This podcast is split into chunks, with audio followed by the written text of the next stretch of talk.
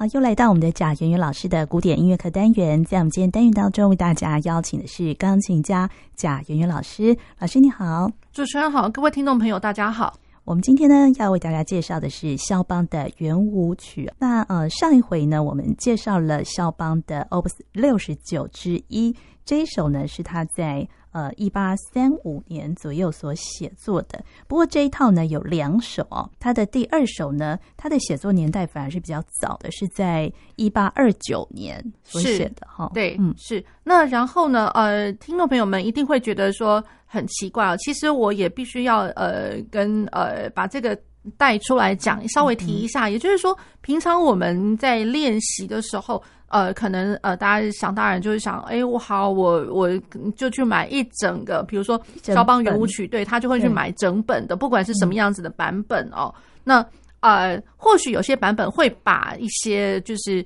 呃，我们平常呃，比如说像他这身后出版的，或者说 B number 的，他全部都列在一起。嗯，可是。当然，他在呃出版的他的那个编排上面，他会有什么第一首、第二首、第三首是什么，第四首是什么？对，那可能大家常常在想说一二三四五六七八，然后第一个就是忘了去看一下他的 opus number 是什么，嗯，就忘了看他的作品编号。对，那当然，他如果一二三四五六七八，如果是前面。哎，前面的几首，如果说 opus number 的话，应该都还是蛮照顺序的啦。嗯嗯、可是当他所有 opus 都走完了，对，然后你就会看到说，哎，这些 number 走完之后，哎，怎么好像后面有几首，嗯、会觉得，哎，这个这个 post 是这个 opus number，或者说 posthumous，或者是其他的 B number 或者什么，有点奇怪。嗯、对，然后他的 number。在编的时候，对，所以有的时候如果不去管那些，只是想说哦，我就一页页翻了这样看过去，嗯、有时候还真的会误会，嗯，会误会就是说哦，原来哦，他这个是在很后面的时候呃才写的，其实没有哦，他其实那一整本里面可能后面或者说中间穿插个几首，嗯、根本根本就是他在比如说一八三零年以前，他人都还在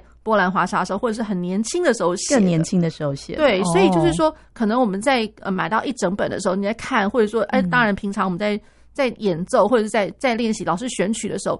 呃，当然，嗯，当然能够能够整本谈完，那当然是最好的一件事情，就是把它全部全然的了解它哦。哦那可是，一般来讲的话，可能哦，老师就说，哎，今天你就练这个这一首吧，或者说其他，呃，哪一天就是，哎，这个好好听哦，我要拿起来练一下。嗯、可是都不去管它的时间先后，对，对，所以有的时候会觉得有点可惜哦，可能就会对于他的一些写作的一些风格，或者说什么。嗯多多少少一点点错乱啦，嗯，对，对，因为我会觉得就是说，呃，肖邦，我我的我的感觉啦，就是说他的圆舞曲其实很多时候，嗯，就是圆舞曲它其实好像还好，就是说它的如果说肖邦整个写作时期的早中晚期好了，圆舞曲似乎它的风格还没有变化到那么的大，可是如果是其他的曲类的其他曲类，比如说像马错尔卡或者是 Polonaise 或者什么，或者说其他像夜曲啊什么，这就是说好像。他整个人生其实一直都有在写作这样子的曲种的时候，其实多多少少可以推敲到一些，就是他的风格不一样，就是有前后的风格的差异。对，那然后他在年轻早期的时候，基本上我觉得那个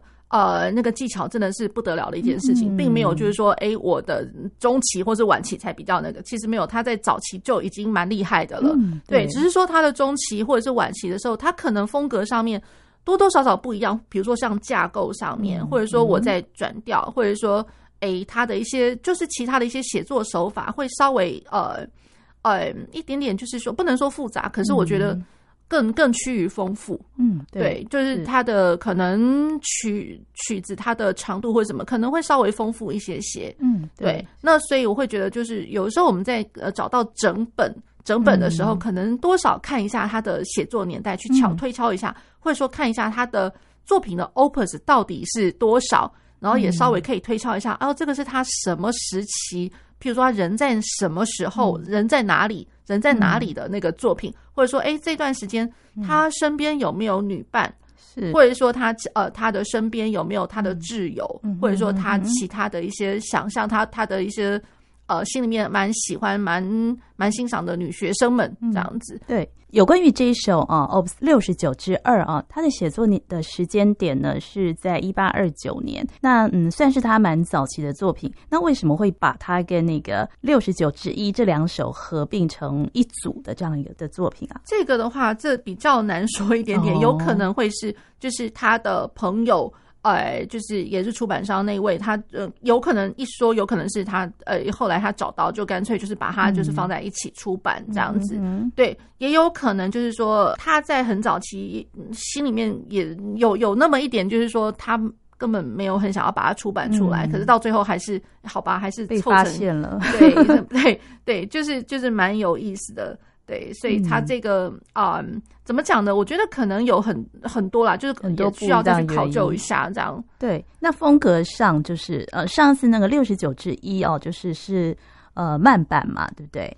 呃，嗯、对。那现在六十九之二，嗯啊，六十九之二的话，它反而是一个呃中版，就是 moderato、嗯。那可是它一样哦，会是呃弱起拍开始的。嗯、那它的弱起拍呃，可以稍微看一下。就是它是 B 小调，然后当哒哒哒滴滴当，嗯，哒哒哒哒滴滴滴，哒哒哒哒滴滴滴哒滴滴当滴哒哒哒哒哒。好，那所以这首曲子老实讲也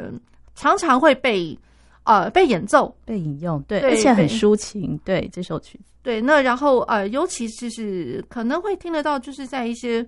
比较年纪比较轻一点的，就是学音乐的、嗯、的朋友们哦，比较年轻一点，他们都会常常会演出这一首。可能他的技术上来讲的话，这一首他其实比较不需要到太怎么讲呢？他手指头呃，他也一样要挪动啦。可是就是说，不是这边跑来跑去或者大跳啊什么的。嗯，对，尤其是有对于一些比较小手的来讲的话。嗯这一首来讲，可能门槛比较没有那么高哦，对，因为有些人可能手比较小，可能会比如说八度会有一小点问题。哦、当然不是说这首曲子它就没有八度，可是它的八度毕竟是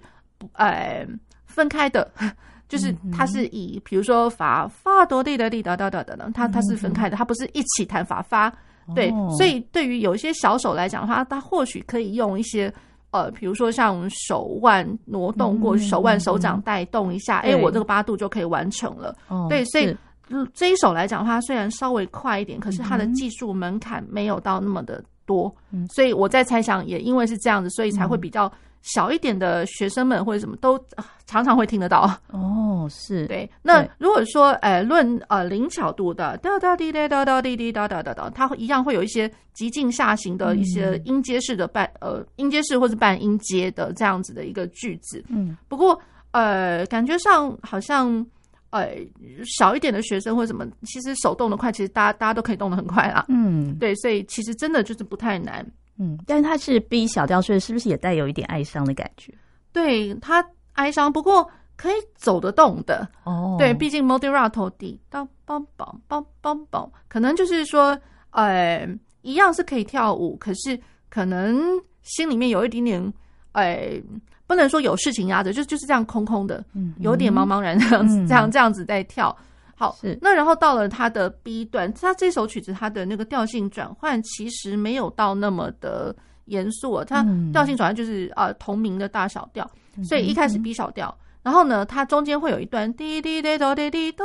哆滴滴滴哆滴滴，就中间这段是 B 大调。嗯，对。那 B 大调的话，这这一段听起来就会比较温暖一点点。嗯、而且，呃，虽然速度它写的是 on tempo，、嗯、那可是毕竟因为我们音色上面可能会用的比较丰厚、温暖一点的音色，所以多多少少听起来好像，哎，好像稍微一点点 slow down 一点点啦。嗯，对，其实速度时其实是没有变这样子。嗯、好。那我们就先来听呃这首肖邦的圆舞曲作品六十九之二。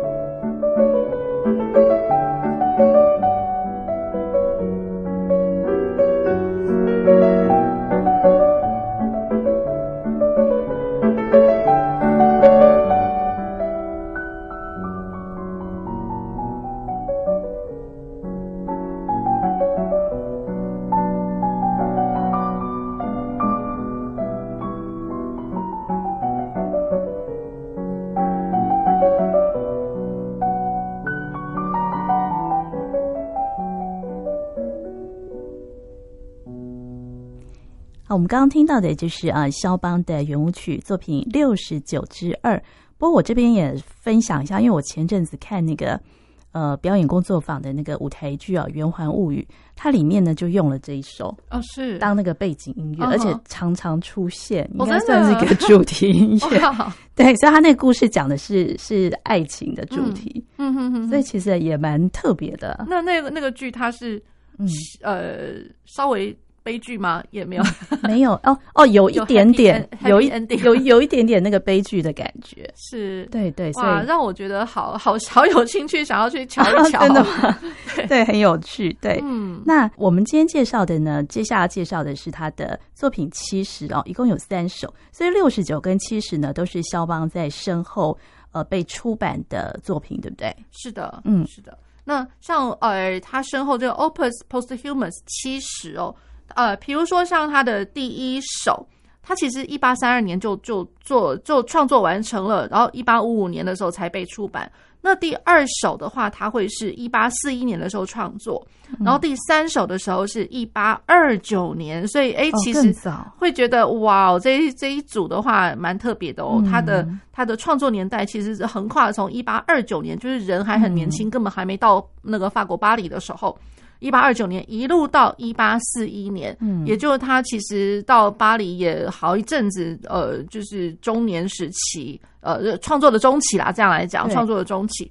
对，那所以，嗯，他这个这一组的话，横跨了是还蛮蛮多蛮长的一段时间，只是说有可能也是后面。呃，出版商他认为就是说，哦，这些都还没有被出版，这其实蛮棒的诶，这作品什么，通通给它凑在一起，嗯、凑在一起，然后去把它就是呃，在一八五五年的时候把它出版出来，这样子。对，所以他们虽然是呃作品编号七十一二三，但实际上呢，乐曲并没有什么特别的关联性，这样子，对不对？呃，我觉得可以这么说，哦，可以说什么？嗯，对。对那然后像比如说像第一首哦，它是哎那个。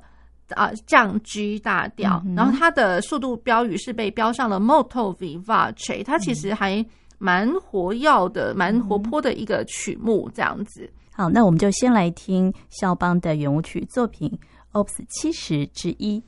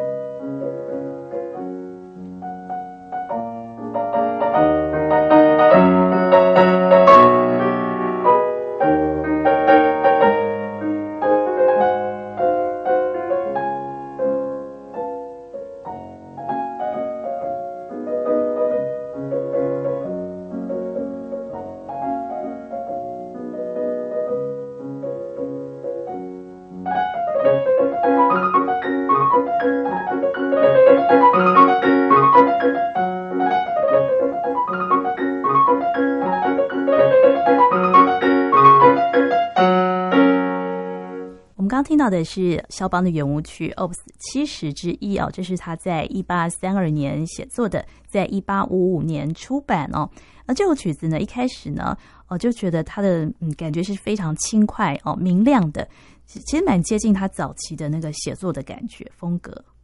呃，是的，他呃一八三二年的时候的创作哦，那然后有呃一位学者，比如说像呃。Jeffrey Carber，他就会讲说，哎，这一首就是当时还没有被出版的这个作品哦。其实这作品一样有呃抓抓住了一个就是呃圆舞曲它部分舞舞舞曲的一些精神，就是说它有那个很呃欢欢快的，就是很欢乐的，然后快快乐的，然后也有一一点点就是说哎闪亮的，然后就是很灵活的这样子的一个呃舞蹈的精神在。对，那所以就是，诶，大家可能听得到，就是尤其像我给呃听众朋友们呃选播的这个是 Dinu l i p a r t y 那其实呃这位钢琴家他呃我我我老实说，我非常喜欢他的呃比如说部分的肖邦的的一些演奏，或者是说像他的那个舒曼的钢琴的作品，嗯、我蛮喜欢他的录音 Dinu Lipatti。他是当代的那个钢琴家还是？呃，算是，当然就是已经有已经作古了啦。哦是哦，对对。不过就是我觉得他的录音我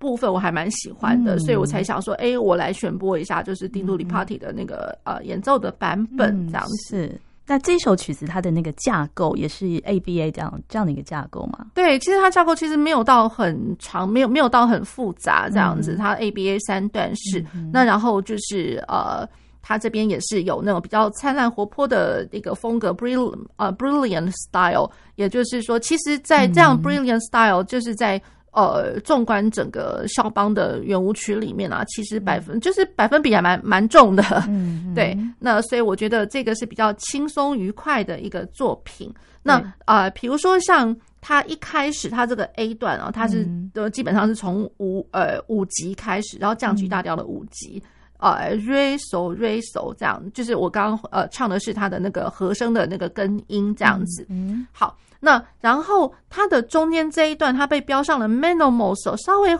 它也真的希望就是哎稍微慢一点哦，稍微当当当当当当当滴叮滴叮当当当滴当当当，一样是降 G 大调，只是说它的 B 段还真的就是开门见山从一级开始，嗯，当当当当当，而且呃可能会一连串听得到下行的一些些的那个呃附点节奏，嗯，对，那可是这边的下行的话，反而不会让你觉得。呃，很不会觉得忧伤了。对，这个地方，它可能会让你觉得是比较呃温暖，然后好像有点就是 welcoming 那种感觉。当当当当当当当，滴叮滴滴，当当当滴当当当。好，然后四个小节为一个句法的一个单位，这样子。嗯，好，那然后呃，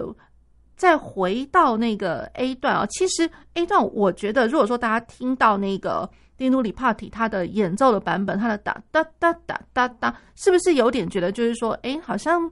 他对了，他是轻快没有错，嗯、可是他的第二拍跟第三拍并没有轻到一个快要滑过去的那种感觉。嗯、对，所以我觉得这个就会跟其他的呃圆舞曲稍微一点点不一样。对，那哒叭叭哒哒哒哒哒哒，所以有的时候。这样子的一个呃，比如说三个拍子，它的重心快要相等了那种感觉。嗯嗯、对，其实我觉得左手有那么一点点，也是像像什么错卡的那种演奏、哦、演奏方法。是对，所以我觉得哎、嗯，这个是我觉得蛮有意思的地方。嗯，好，那我们接下来呢？呃，再来介绍的就是他的圆舞曲 Opus 七十的第二首。第二首呢，他的写作的时间点呢，就是非常的晚期了，是在一八四一年创作的。那我们先来听听看。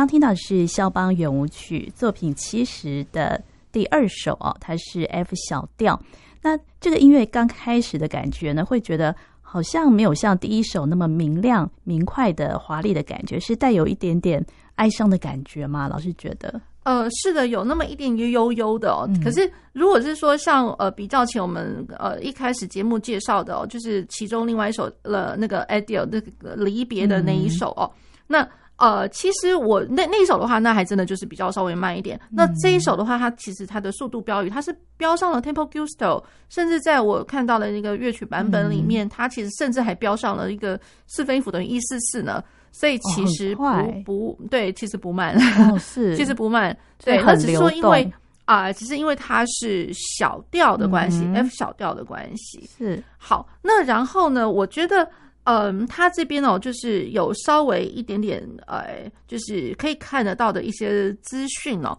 也就是说，肖邦他在呃那个时候，他一八四二年的时候，他其实他人在巴黎，嗯，然后他他在巴黎，他就写给了一位女士，叫 Anna Caroline Orry，然后呢，他就说这首曲子。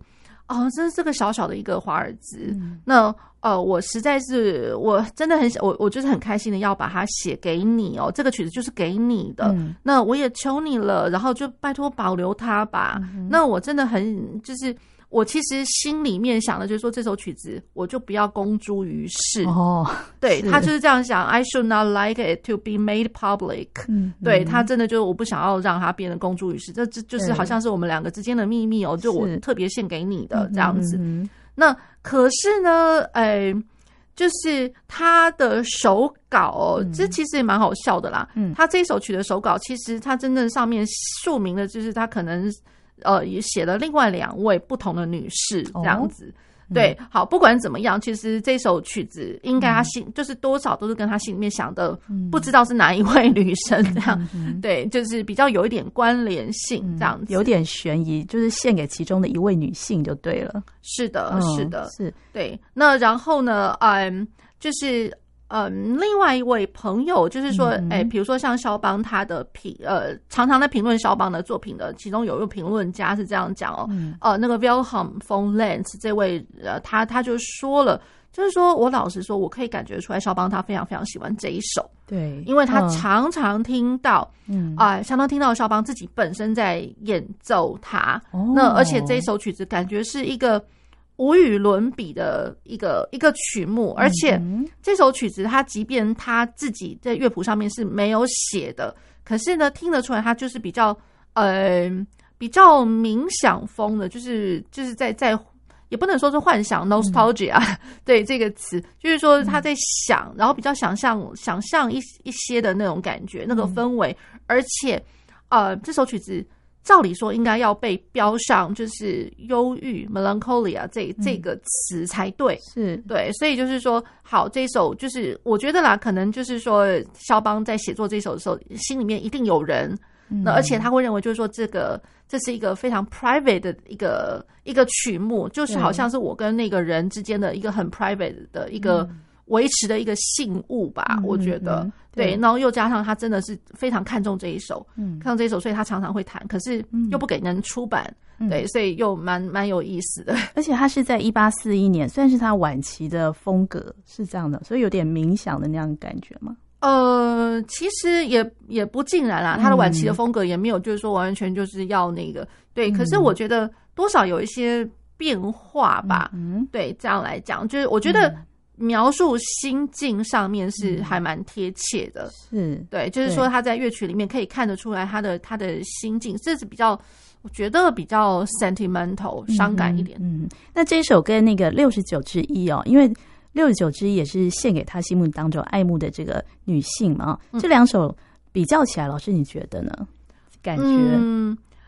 我觉得的话，接近的地方吗？嗯，比较接近的，就是说有的时候你可能会。听得到或者看得到，就是他真的有极尽下行的、嗯、的一个写作的一个手法，这样子。对，那比如说极尽下行哦，我这样来说，他一下行的东西一定是很明显，可以看到从他的左手，左手的那个和声跟音，他 F 小调，然后所以它就是从发咪瑞西发咪发西哆，然后听到第二句拉嗦。发，它一样都会有那种和声的呃跟极进的下行。嗯，对。那所以像我们刚刚在提到，就是说，比如说六十九之一的话，它那个其实也一样，只是说它极进下行。呃，在前面那一个作品编号的话，它的句子比较长一点。嗯，那这边的话，它的极进下行可能一样是八个小节的句子，可是最明显的会是在前面四个小节。嗯，对。好，那然后我呃的右手的话，右手的旋律其实就我觉得还蛮蛮搭配着左手的极进下行哎，哆滴哆滴哆咚哆咚，这很明显就是一路往下走，哆哆滴哆滴哆滴哆咚滴哆滴哆哆哆哆哆滴哆，从这个地方开始看哦，啦啦咪嗦发发哆滴滴滴哆滴哆哆滴哆哆滴滴哆滴滴哆滴哆哆，所以刚刚唱的就是说。会听得到哆哆滴哆哆哆哆滴滴啦啦，走到发发，再走到瑞瑞，嗯，对，只是说这中间这当然镶着一点点跑来跑去的那个、嗯、呃音型哦。可是我觉得，就是说他在这个时期他写的，其实呃会有那么一点点，这千万不能只是说哦，他好八度我就弹八度，然后往上八度或往下八度或往上几度之类的，嗯，不能看到音就弹。我觉得他的心境在在就表述在，就是说，哎、我这个空间我八度啦啦咪嗦发，大家有听得到？就是我在唱的时候，我不会啦啦咪嗦发发哆咪瑞瑞，不要 不要那么直接的，对，就好像在念经一样。哦、是对，所以我觉得他的情感真的就是、嗯、呃藏在这些就是大跳的音程里面。嗯、所以你光为了这个大跳，我不可能马上就是一触可及的那种感觉，管它是往上或往下。对，对，所以这样子，我觉得就成就了他的那个情感，就是隐藏，真的就隐藏在这样子，默默的藏在这里面哦。嗯，好，那然后再过来会有一句哒滴哒哒哒哒哒滴滴哒哒滴哒滴哒滴哒滴哒滴哒滴滴哒滴哒哒哒哒滴滴滴哒，一路都是往下走的耶。哦，这个句子蛮长的，很长，而且都是往下激进，所以我觉得。它比较异曲同工之妙，就是说，哎，多多少少有那么一点点 melancholy 忧郁的、忧愁的那种感觉，嗯、对。那然后非常 sentimental，然后都是看到极尽下行，只是或长或短而已。嗯、然后再加上一点点，就是说它的，呃，我觉得最引人的，真的，我我最喜欢它的这一点，真的就是哒哒滴哒哒哒，就是它的那个八度啊，度或者说音程之间比较呃急剧大一点的那种跳来跳去，嗯、可是。又还可以连贯了起来，我觉得这是最美的地方哦。对，对，所以在演奏这首曲子的时候呢，要想到这是呃肖邦他非常私密的一首啊，要献给呃他爱慕的一个女性的一个作品，而且他不想被发表。对，嗯、呃，对，最后还是被发表了。对，最后还是对，真是不巧啊。对，那然后呢，它的中间这一段哦，嗯，咪发嗦啦哆哆哆滴滴答滴答咚，会一直听到，就是说。其实它的 B 段很不一样，比较其他的 A 段、嗯、，A 段是一直听到下来的东西，我 B 段是一路有一点点往上走，虽然没有太夸张，嗯、可是会一直 sense 到，光看到谱子就会觉得，哎，比如说滴滴答答当，滴答答答当，答答滴答当，一直往上跑，嗯、一直往上跑，对，所以我会觉得，哎，这边的心境是快乐一点点了嘛，比较明亮一点，比较明亮，或者说他可能。有一点点感应到是或或许会不会他要献给的那位女士呢？哎、嗯，他真的有把它保留，他真的有看到，不管是说那个女士有没有真正直接或间接的给他回应，嗯，可是至少如果说哎，我收到这个东西，我把它保留起来放在心里面，那这就是送的那个人他心里面也会比较开心，嗯，对，对，所以我觉得肖邦他应该会是可能是 sense 到这一点吧，对。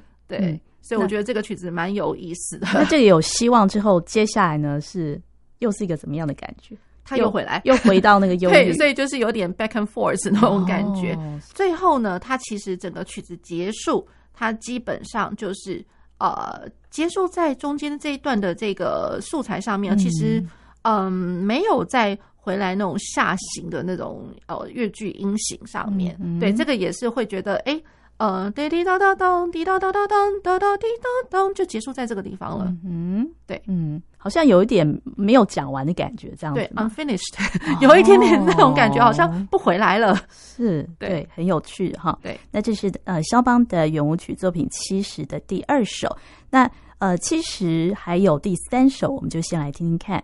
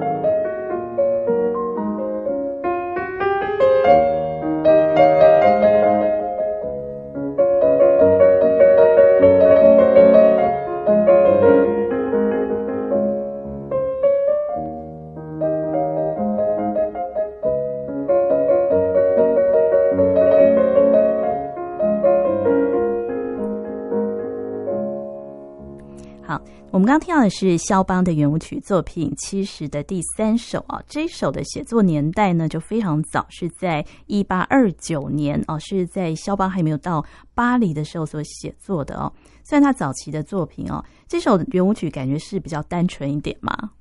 呃。算嗯，怎么说呢？他我我觉得其实也有一点点不太单纯哦，就是心里面也一样是有人哦，有事对，蛮有 对，尤其是就是说这一首曲子，它中间这一段，大家有没有突然听到一个很奇妙的一中间的这一段，就是他的那个那个左手的左手的部分一直在唱。呃，非常非常美的，这好像是 cello 一般的那个旋律。这个是在他所有的那个圆舞曲里面，其实是，嗯，我觉得这个是蛮独特的，不会是每一首都会看得到他的那个中段。对，然后非常非常的引人。哦，对，那所以我觉得，嗯，这个中段是一一件事情哦。那比如说，嗯，我稍微唱一下，唢哒哒滴滴滴滴哒滴哒滴哒滴哒滴当当滴哒当当哒哒当当，然后就是真的，这超级明显，这是给 cello 的。对，然后我的右手的部分其实好像会有一个呃搭配在上面并行的一个旋律哦，呃滴哒哒哒哒滴，然后滴滴滴滴哒哒哒滴哒滴当。其实很美，这一对这这一段真的很美。中段这一段，中段这一段，哦、那然后前后哦，前后的话，其实它会哎听得到是在流动，可是光右手的部分，我一开始右手就掌握了两个不同的声部。嗯，对。那虽然左手一样当当当当当当，可是我的右手。呃，当当当当滴滴当滴滴滴当滴当当，可是我的中间还有一段是在流动，嗯哒哒哒当哒哒哒哒哒嗯哒当当当，好，所以我觉得光右手我会觉得这个也非常非常的引人。对，那然后这个是在小小小的 A 段的素材，嗯那小小的一个 B 的那个素材哦，第二个素材当滴答滴答滴答滴答滴滴答滴答滴答滴答滴答，好，会听得到哎。一样，我右手在弹奏两个不同声部，可是它开始是齐奏的双音，双音。那然后我觉得双音的话，其实并不会打扰到它的哦，就是整个律动的那个感觉哦，它其实还是在动。那可是我觉得反而是它的色彩变得稍微浓厚一点点，而且我觉得这一段我也挺喜欢的，就是它每隔两个小节，它其实就是一个。复制的一个概念哦，它是魔镜，然后往下走，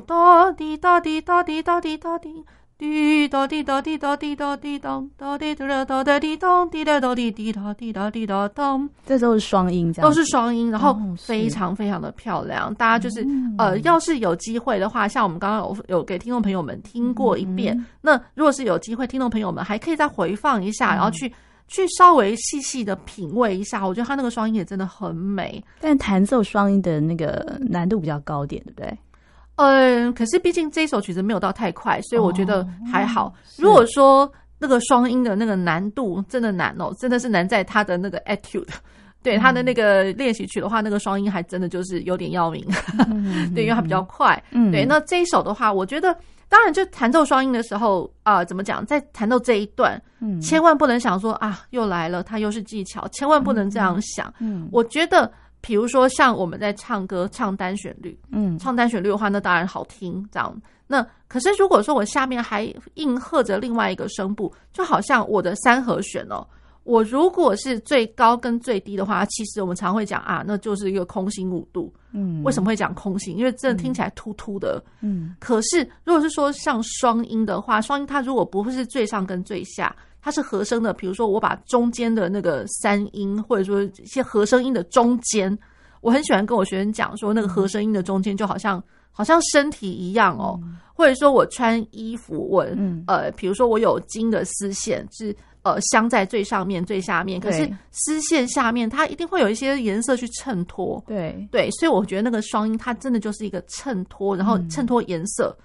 可是呢，它没有到很重要，可是也不得不有它，嗯、因为它的那个颜色的话，我如果我的双音给它的是一个大三度或小三度，一、嗯、听起来那感觉完全不一样。对对，所以我觉得他这一段是很美，是美在这个双音，嗯、而且它也会有一点点急进，就是、嗯、呃哒滴哒滴哒滴哒滴哒一点点这样子。嗯，好。那然后呃，再来就是说他的那个中间这一段真的是超级美，是不用讲这样。对，那所以整个曲子我只有一个感觉就是。从头美到尾。哦，对，是。非常的吸引人，对，所以是也是他非常特别的一首呃圆舞曲哦，对。对，How sweet，真的。就是、嗯、呃就是呃肖邦他自己他也写给了那个他的一个朋友，就是 v o c h e c h o s k y 这样的这这位，然后呢他就讲说 How sweet，然后呢他也这样写，就是说。嗯，没有人会知道有关于你的事情。No one knows anything about this，嗯，就是没有人除了你之外，嗯，没有人会知道这一首。嗯哼，对。那然后呢？呃，这一首就单纯就是我就是要弹给你听的。哦，所以也是非常私密的。我觉得是一个对，所以我会觉得这听得出来，无怪乎，哦，对，真的很很甜很美那种感觉，哦，尤其。尤其就是说，他的那个中间 trio 就是呃 trio 那一段的那个 cello part，嗯哼，对，那真的是很美的。嗯，所以他也是献给他的一位女性朋友嘛。对，就是那个 Wojciechowski 这这一个这位朋友。嗯，所以这样听起来，他的六十九跟七十其实都是他呃包含他比较私密的作品，他其实不想要发表公诸于世的作品。对，对，更尤其就是说，他还跟这位这位呃朋友他说了，就是说。请原谅我，我要送给你这一首，即便你不喜欢哦，有有可能你会对我生气或者什么的。哦、可是，呃，在我这一方来讲的话，嗯、我真的就是我觉得它是一个献给你是一个很愉悦的这件事情，把这个曲子献给你，我会很开心，因为我实在是疯狂的很爱你。哇，对，他是这样写的，所以这是一一段非常。可能是单恋的故事哈，非常有意思。对对，好，那我们今天呢，为大家介绍的是呃肖邦的嗯圆舞曲啊，包含他的六十九之二以及他的七十的三首。那他后面还有其他的圆舞曲作品是吗？呃，是的。对，对那我们后续呢还会陆续的为听众朋友做介绍。我们今天也非常谢谢贾云云老师，谢谢主持人，谢谢各位听众朋友。